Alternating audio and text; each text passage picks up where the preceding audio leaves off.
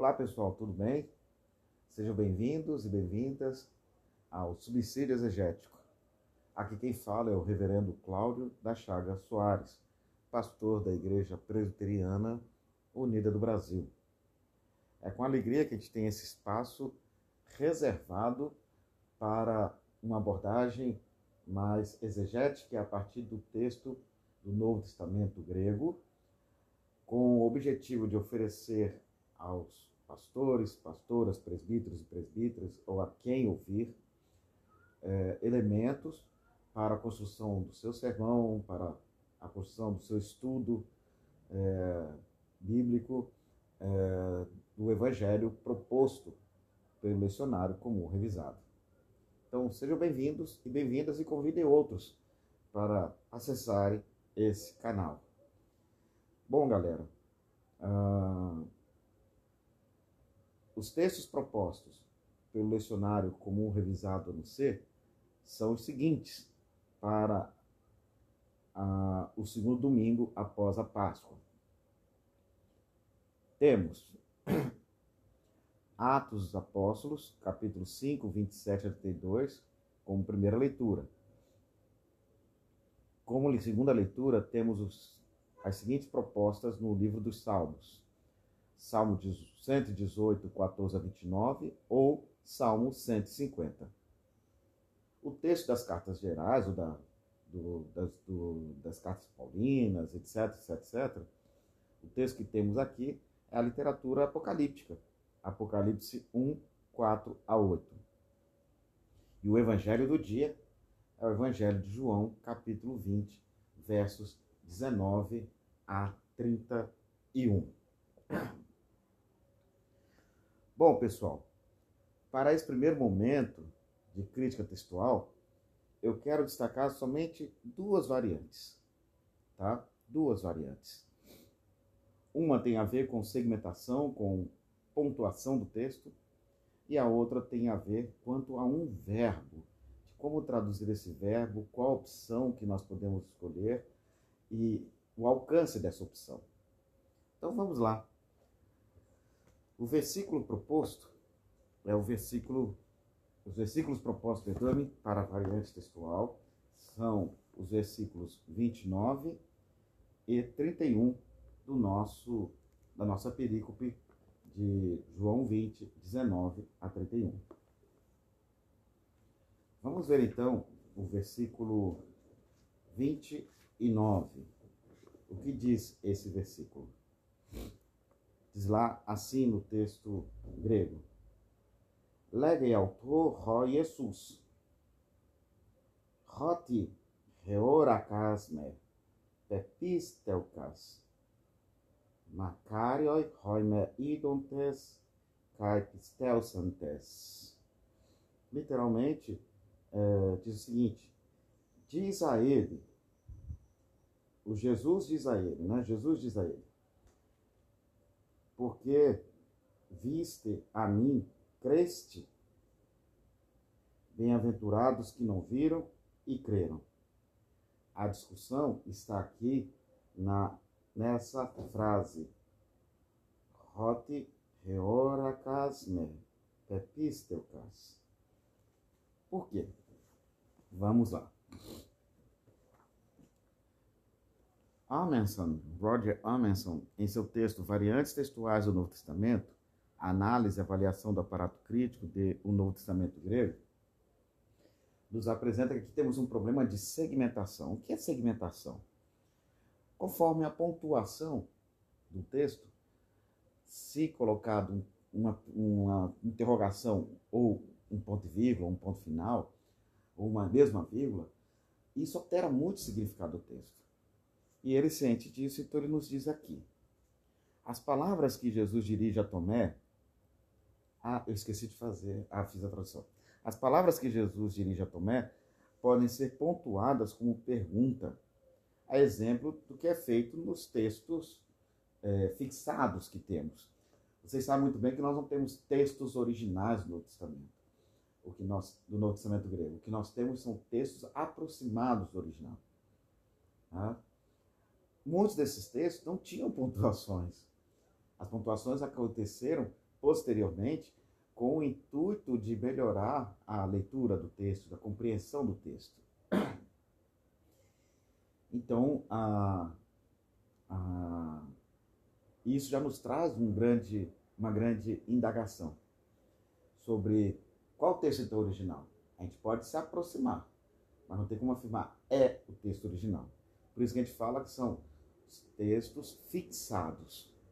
Fixados ou pelo o Novo Testamento grego, que é a, a, a versão em português da, da, do Novo Testamento grego da Sociedade Bíblica Britânica, ou temos também o Outro Novo Testamento mais especializado, que é o Novum Testamentum Gret, que é o texto do Nestle Aland. Então, quando falamos de texto fixado, ou nos referimos, nos referimos a essas duas edições que temos em mãos. Então vamos lá. As palavras que Jesus dirige a Tomé podem ser pontuadas como pergunta, é exemplo do que é feito nos textos fixados. Nesse caso, uma pergunta que traz implícito um tom de censura. Vejam, por exemplo, na nova tradução na linguagem de hoje, a tradução dessa parte que em destaque, que eu chamei a atenção, que é Hot Reoracas me episteucas. Você creu porque me viu? Né? Por outro lado, essas palavras podem ser entendidas como uma afirmação e não como uma pergunta em tom de censura, mas como uma afirmação a exemplo do que ocorre na nova tradução da Bíblia de Jerusalém, por exemplo. Porque viste, creste. Caso optar pela pergunta, a forma do texto não deveria surgir, sugerir que a resposta esperada seria não. Então temos essas duas possibilidades. Qual delas é a mais original? A maioria dos textos fixados, como já falei, optam pela interrogação. Optam pela interrogação. Portanto, seria um tom de censura a Tomé. Eu, particularmente, quero apresentar essa outra interpretação a partir não de, uma, de um tom de, de censura, mas no tom de afirmação. E isso nos possibilita uma outra interpretação sobre a pessoa de Tomé. E essa é outra interpretação que eu quero trazer hoje aqui no nosso subsídio exegético. Aguarde um pouco, vocês vão ver o porquê. Temos também um probleminha na variante no versículo 31. 31 diz o seguinte, deixa eu pegar aqui. Tauta de gegraptai, rina pistel sete. Esse sigma do pistel sete está entre colchetes. Roti Jesus est in ho Christos ho huios tu teu, kai hina pistelonte zoen errete entonom onomati autu. Ou seja, por, é, é, dito estas coisas, né? Por outro, por outro lado, estão escritos para que creiais, ou para que creia, é, para creiais, perdão, aqui está optando por pistel, tem mais o signo entre colchetes, que Jesus é o Cristo, o Filho de Deus, e para que crendo tenhas vida no nome dele. Qual é o problema então, Cláudio? Vamos lá. As duas formas, a do presente, pistelete, e a do aoristo, pistelseter, por isso que o signo está entre colchetes, tem notável apoio de testemunhos antigos. Uma interpretação rígida do aoristo, Stelseter, dá a entender que o Evangelho de João foi escrito para não cristãos, para que estes viessem a crer que Jesus é o Messias. Né? Ah, eu me lembro daquela canção do, do, do, da cantata é, Vento Livre, ela compreende dessa forma. Há, porém, tantas outras coisas que ele fez, que ele falou, etc, etc, para que, você, para que os de fora creiam. Né? Eu esqueci de fazer a tradução do versículo, né? Estes. Ah, não, fiz sim. Hoje eu estou todo atazanado, mas eu fiz sim a tradução. Então, até aquela cantata, que é muito linda, Vento Livre, ela dá essa entender que, que esse verbo está empregado para aqueles que ainda não creram, mas que hão de crer. Ou seja, para não cristãos, para que estes viessem a crer que Jesus é o Messias. Essa proposta está, se olharmos, tal como nos textos fixados, a expressão pistelsate no auristo, sem, portanto, o colchete entre o sigma.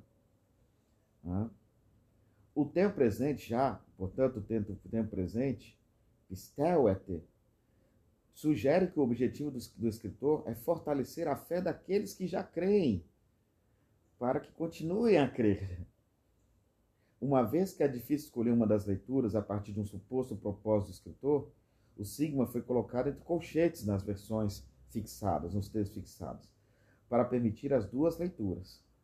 Com sigma tem-se um auristo, sem o sigma, um presente. É assunto, portanto, controverso, se neste caso é possível manter a distinção entre presente subjuntivo e auristo subjuntivo. Carson, em seu livro The Gospel According to John. Por exemplo, escreve que é fácil demonstrar que em outras passagens do Evangelho, Jesus usa qualquer um dos tempos para fazer referência às duas coisas: vir à fé e continuar crendo. É possível, todavia, que os tradutores venham, tenham que optar entre uma das leituras. Por exemplo, a NVI escolheu o tempo aoristo, para que possais vir a crer e em nota de rodapé explica que outros testemunhos antigos trazem para que continuem a crer.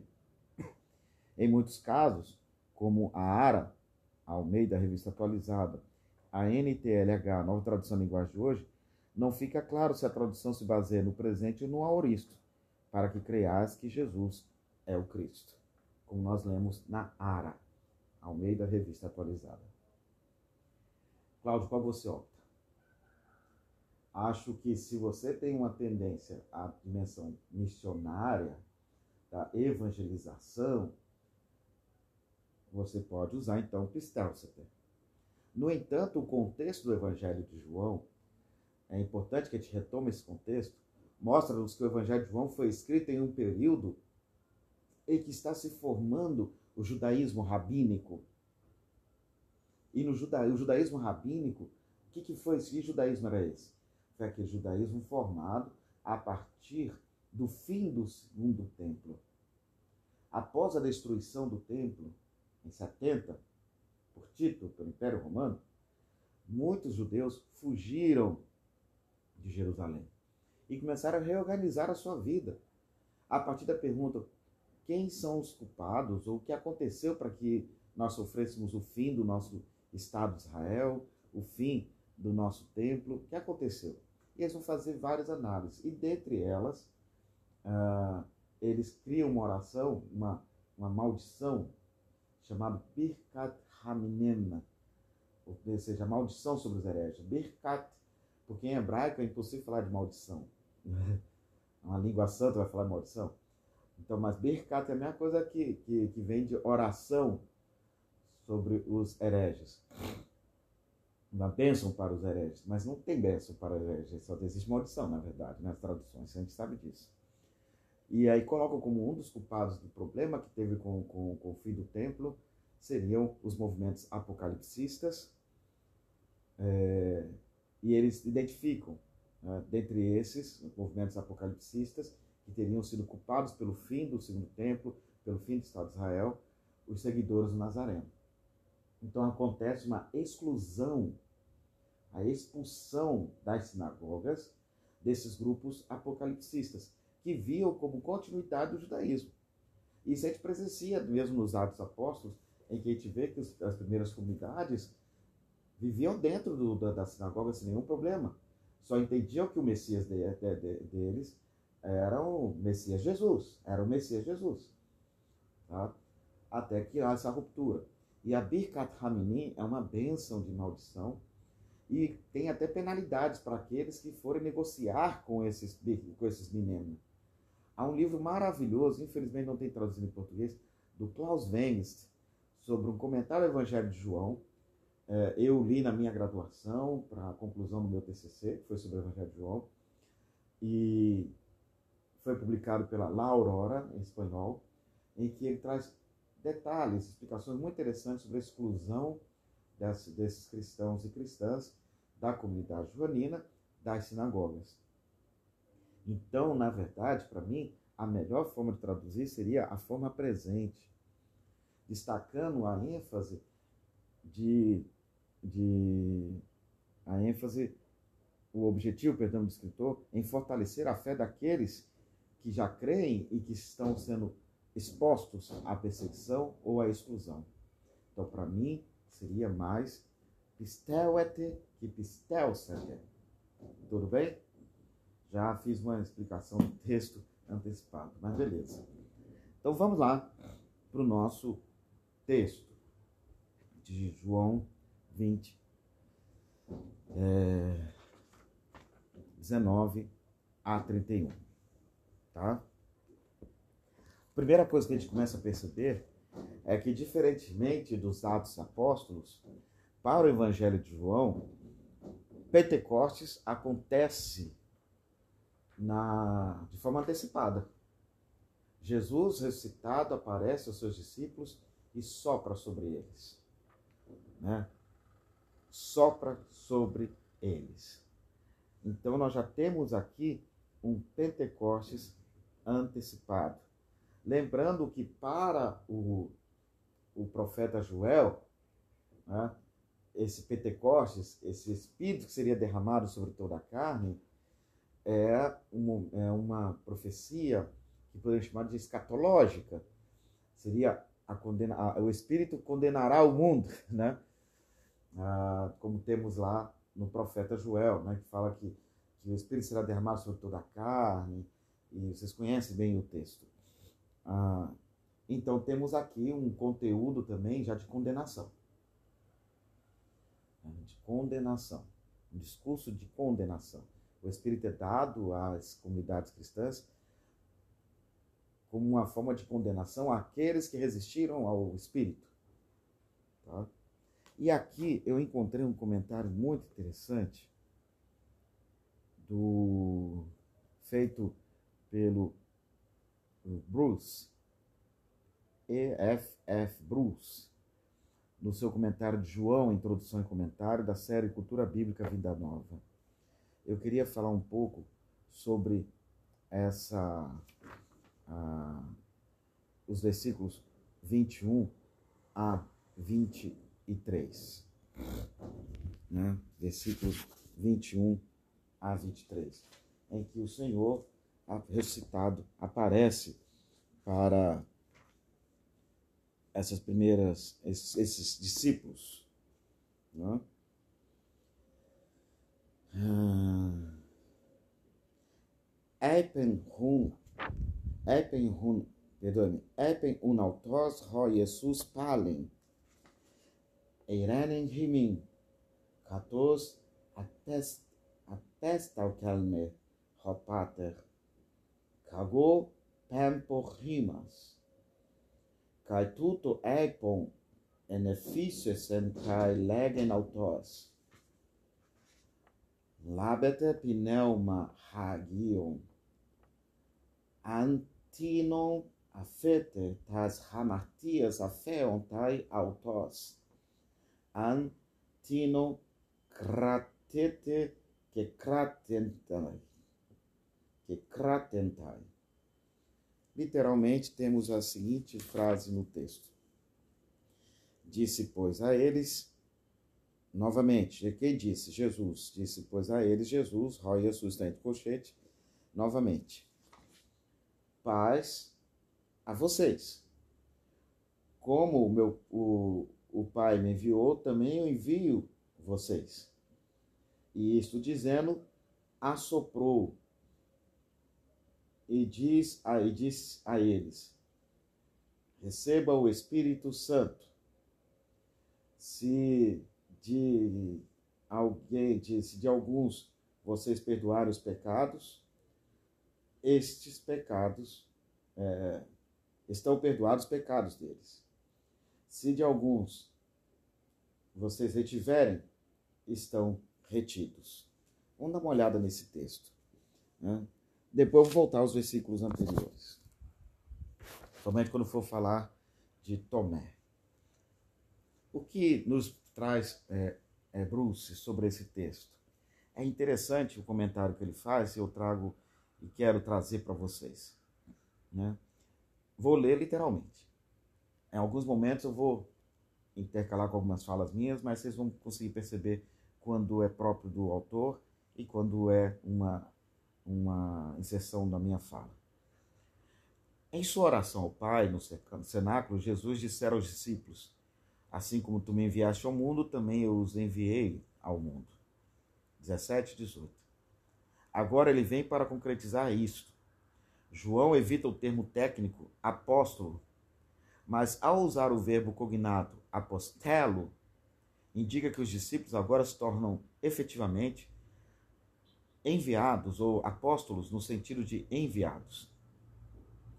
A missão do filho no mundo é confiada a eles, pois ele está voltando para o Pai. Mas assim como o filho receber o Espírito em plenitude para o desempenho da sua missão, isso nós vemos em, em João 1, 32 a 34 e 3, 34, eles agora o recebem da mesma maneira e com a mesma finalidade. Em um estágio anterior do ministério de Jesus, o evangelista tinha dito que o Espírito até neste momento não fora dado, porque Jesus não havia sido ainda glorificado. 7,39. Agora havia chegado a hora de conceder o Espírito. O Espírito é cedido pelo sopro de Jesus. E aqui é interessante a gente perceber a palavra sopro nesse texto, né? que nós temos que é enefisesen, e, e ele destaca aqui muito bem, Bruce, essa, essa palavra. O verbo usado em fissal é o mesmo que a Septuaginta usa em Gênesis 2:7. Quando Deus, depois de formar o ser humano só do pó da terra, lhe soprou nas narinas o fôlego da vida, e o ser humano passou a ser alma vivente. E também na ordem dada ao Espírito, pneuma, em Ezequiel 37:9. Vem dos quatro ventos, ó Espírito, e assopra sobre estes mortos para que vivam. Porém, na presente situação, a dádiva da vida não está em vista, mas sim a capacitação para o ministério. A ausência do artigo definido antes de Espírito Santo, suprida, por exemplo, na Almeida Revista Atualizada, levou alguns comentaristas a propor que aqui não se trata do Espírito Santo pessoal, mas de um dom ou revestimento espiritual. Este argumento, gente, é precário. A presença ou ausência do artigo com pneuma, ou pneuma hagion, como aqui, não é um critério infalível para distinguir entre o doador e seus dons. Já que o Espírito lhes é concedido para lhes dar poder para executar a missão que acabam de receber, a autoridade transmitida nas palavras seguintes do Senhor provavelmente também está relacionada ao cumprimento da sua tarefa. É importante a gente perceber essa correlação que o Bruce faz entre o verbo enfissal na Septuaginta, nos textos de Gênesis e é, Ezequiel. Por quê? Porque tanto em Gênesis como em Ezequiel tem a ver com a questão da nova criação, gerar vida, de produzir vida. Tal como Deus sopra sobre os seres humanos, na, na, nas narinas do Adamá, né, do Adão, né, é, tal como Deus manda com que o profeta Ezequiel sobre por sobre o vale de ossos sequíssimos, assim também Deus agora capacita os apóstolos e podemos falar a nós como sua comunidade apostólica enviada ao mundo para anunciar e proclamar a vida abundante que ele trouxe, como nós vemos em João 10:10. 10. Eu vim para que tenham vida e a tenham em abundância. Como também temos aquele texto que ele fala que o ladrão vem somente para roubar, matar e destruir, mas eu vim para que vocês tenham vida. Então, a nosso envio ao mundo é em oposição aos sinais da morte. E quem nos capacita é o ressuscitado, aquele que foi morto e ressuscitou. O injustiçado, torturado, é ele que nos capacita. Continuando ainda aqui com F. F. Bruce. Na proclamação do Evangelho, aparece também aqui a questão da remissão de pecados, que é assegurada aos crentes com o corolário da retenção dos pecados dos descrentes. Vejam, veja, João 9,41, subsiste o vosso pecado. A terminologia não é diferente da dupla comissão de Mateus 16, 19 e 18, 18, onde reter e perdoar correspondem a ligar e desligar. De fato, um só original semita foi proposto para as duas frases, seguindo a ideia de Isaías 22, 22. Veja também Apocalipse 3, 7. Os contextos em Mateus, porém, indicam uma interpretação em termos de disciplina na igreja, enquanto o presente contexto está relacionado com a missão dos discípulos no mundo.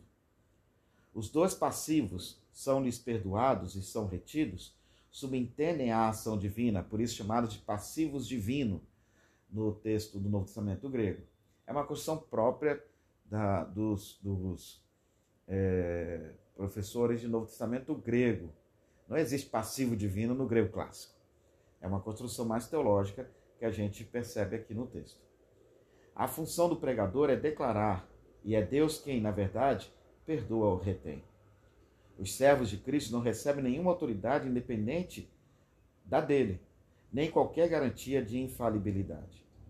Somente a interpretação da promessa como salvaguarda contra o erro é que é errada. A certeza que o Espírito Santo terá a igreja em ação responsável enquanto ela se apega a Deus em Cristo é a única necessária à igreja e na qual ela pode confiar. Portanto, esse texto é de grande importância para nós porque mostra que aquele, o ressuscitado, agora sopra sobre esses discípulos e discípulas amedrontados, que é o que diz os versículos 19 a 20, que estão dentro da casa, amedrontados de sofrer qualquer é, banimento ou qualquer agressão por parte daqui dos judeus. Coloque esses judeus entre aspas, para que a gente evite também a questão de achar que os judeus perseguiram os cristãos. Não é bem assim. Mas um certo judaísmo que estava sendo construído, como eu falei, por volta do ano 95, pós, portanto, a destruição do templo de Jerusalém, pós a segunda a, a guerra, a segunda guerra, a guerra judaica, que começa a se organizar e que exclui os cristãos e as cristãs das comunidades, das sinagogas. É dentro desse contexto, então, que mostra o medo de alguns desses irmãos e irmãs de quererem preservar a fé. Por isso que eu falei lá de pistelete e não pistelsete, logo no começo aqui na, explicando aquela variante. Por isso que eu acredito que esse texto seja muito mais para encorajar aqueles que estavam amedrontados, aqueles que estavam inseguros. Então a figura dos discípulos inseguros também, e é importante observar, se contrasta à postura das mulheres que vieram cheias de garra anunciando o ressuscitado. As mulheres são corajosas. As mulheres são, são corajosas. Já os, os discípulos são estão amedrontados, são medrosos. E é aqui então que entra o bloco de Tomé, 24 a 29, e que eu quero me debruçar um pouquinho para fazer um resgate desse Tomé. Porque eu escolhi lá Pistel Eter, né? Perdão, porque eu escolhi lá a, a, a segmentação em que ao invés de perguntar né, a Tomé e impor nele um tom de censura, eu coloco o ponto final, porque viste, creste. Por que eu falo isso? Sinto que há necessidade que resgatemos o Tomé. Tomé sempre foi colocado como o discípulo descrente em oposição àqueles que viram o recitado e creram. Eu quero retomar o Tomé. Eu quero fazer um resgate ao Tomé. Permitam-me nesse subsídio. Mas acho que ele vai oferecer uma, mais uma perspectiva de interpretação do texto e uma perspectiva fora da caixinha. Tá? Dessa caixinha que a gente sempre aprendeu de excluir Tomé e colocá-lo na condição de descrente. Observemos os versículos 19 a 20. Eu falei que ia voltar neles, não falei? Observemos os versos 19 a 20. Diz lá: Uses um opsias te remera ekene temia sabaton, kai ton tiron ke klesmenon hopu esan. Hoi matetai diaton formon ton iudaio.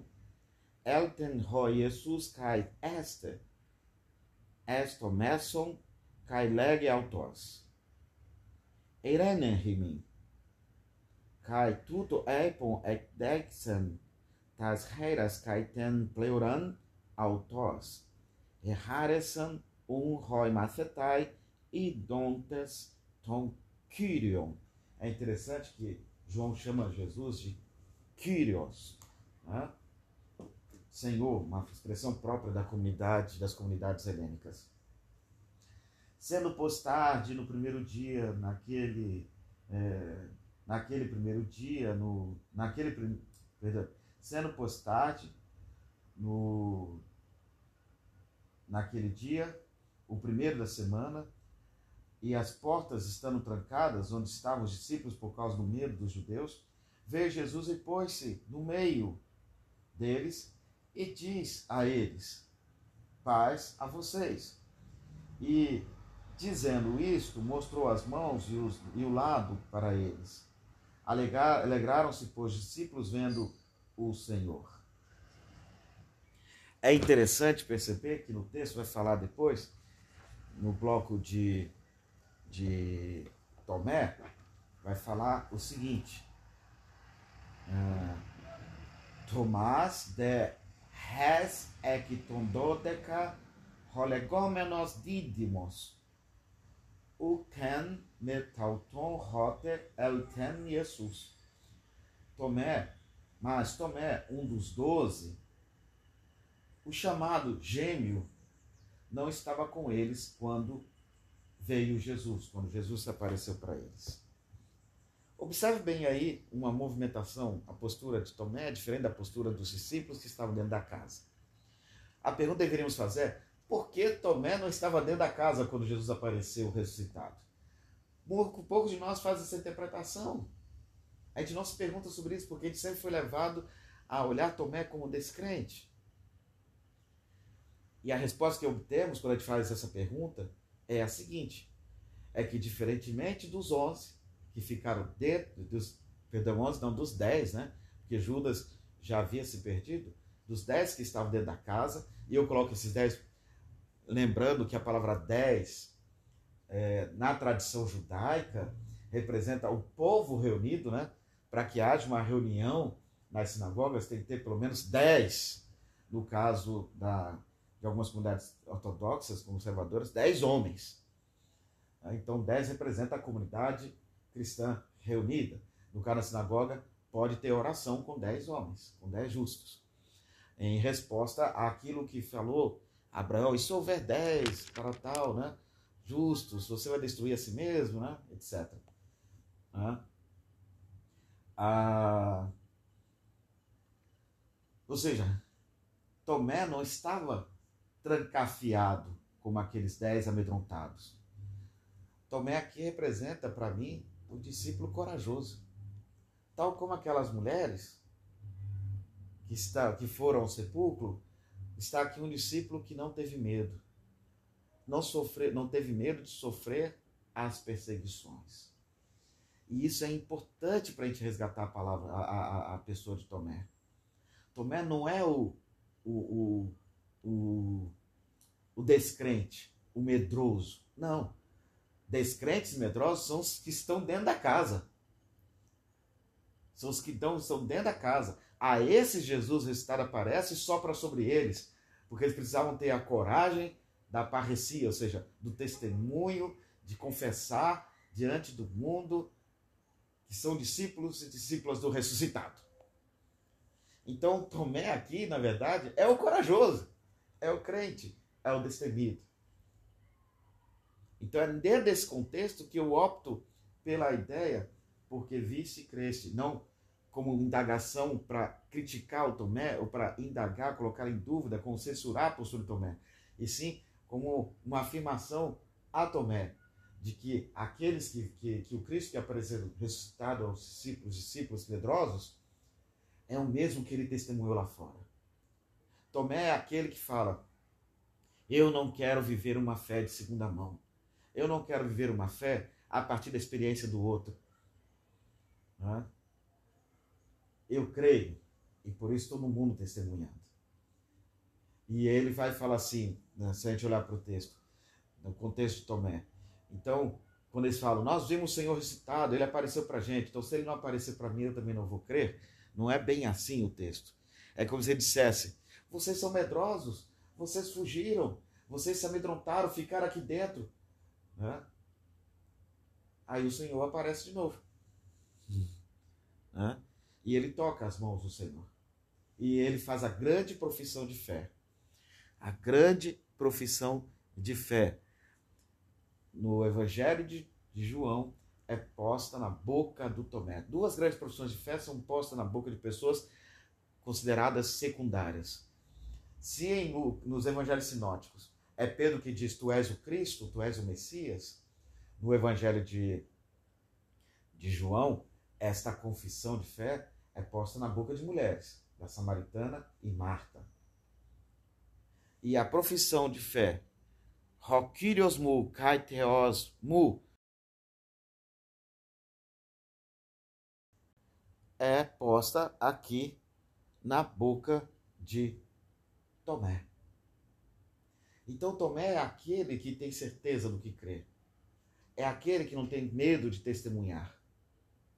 É aquele que, tal como não, não aceita uma experiência de segunda mão, ele quer ter a sua própria experiência do recitado, por isso que ao ter ele fala, Senhor meu e Deus meu.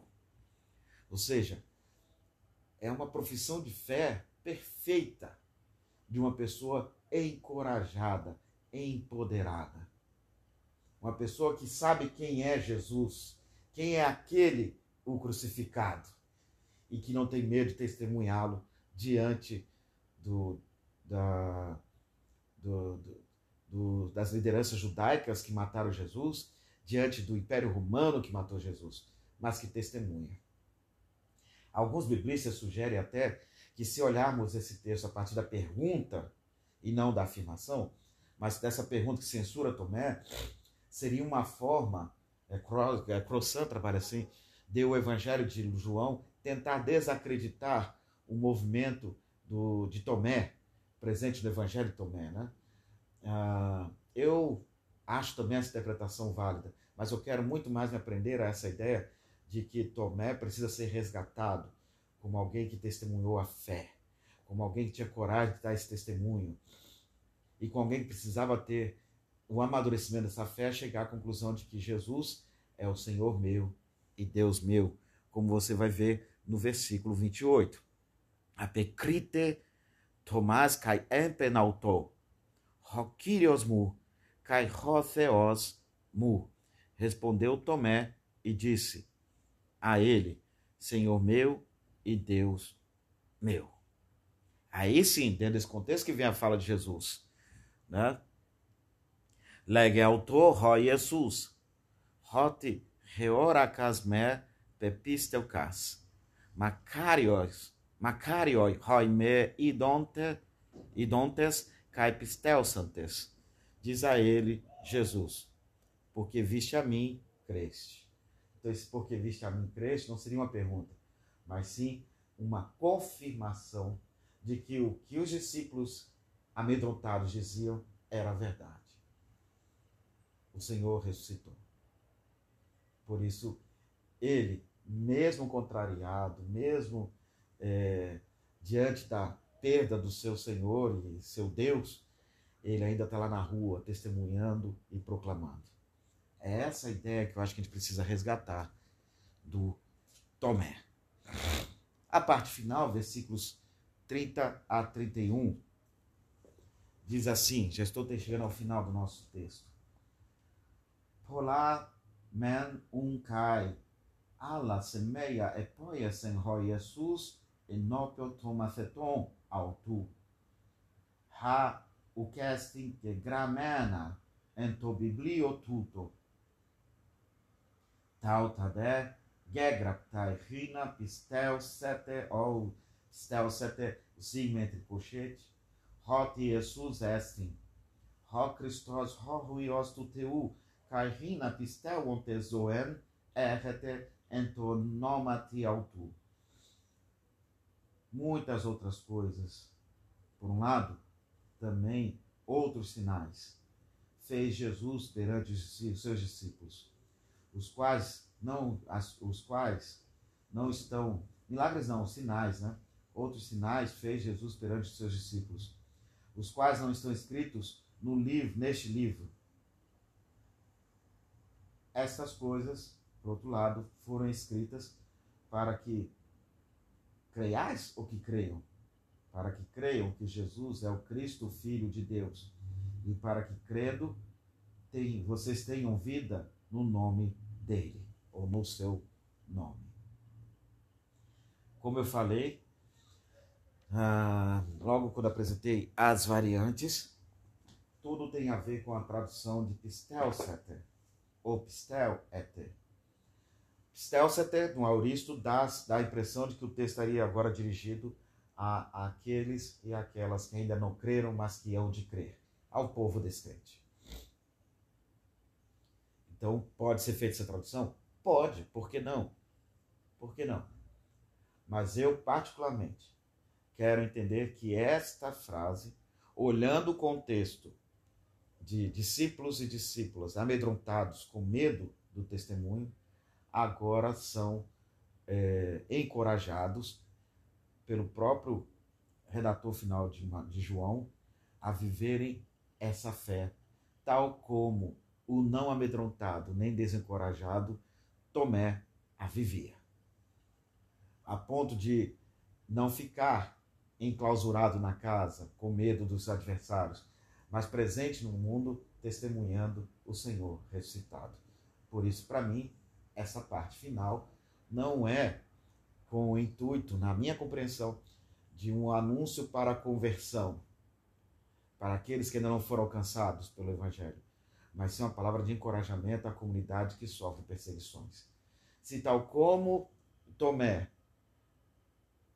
é, perdão, tal como Tomé, que estava lá, de, lá fora da casa e testemunhando Cristo no mundo, e depois os discípulos, empoderados pelo, pelo Espírito Santo, por esse sopro criador de, de Jesus, de Deus, através de Jesus, agora testemunham a fé que nós também testemunhamos hoje. Bom, gente, é esse o comentário que eu tenho a falar com vocês. Acho que temos elementos que suficientes para esse domingo, segundo domingo da Páscoa, trabalhar com nossas comunidades. A questão do encorajamento, de testemunho, resgatar a figura de Tomé não como aquele descrente, mas aquele que creu, a semelhança das mulheres que creram e por isso venceu todas as intempéries, encarou os, os, aqueles que poderiam amedrontá-lo essa comunidade agora empoderada por esse Espírito e que também é chamada a testemunhar com intrepidez o Cristo ressuscitado. O torturado, julgado injustamente, o torturado, agora ressuscitado, é meu Deus e Senhor meu. Espero que tenham gostado desse subsídio e nos veremos no próximo. Valeu, gente. Tchau, tchau. Até a próxima.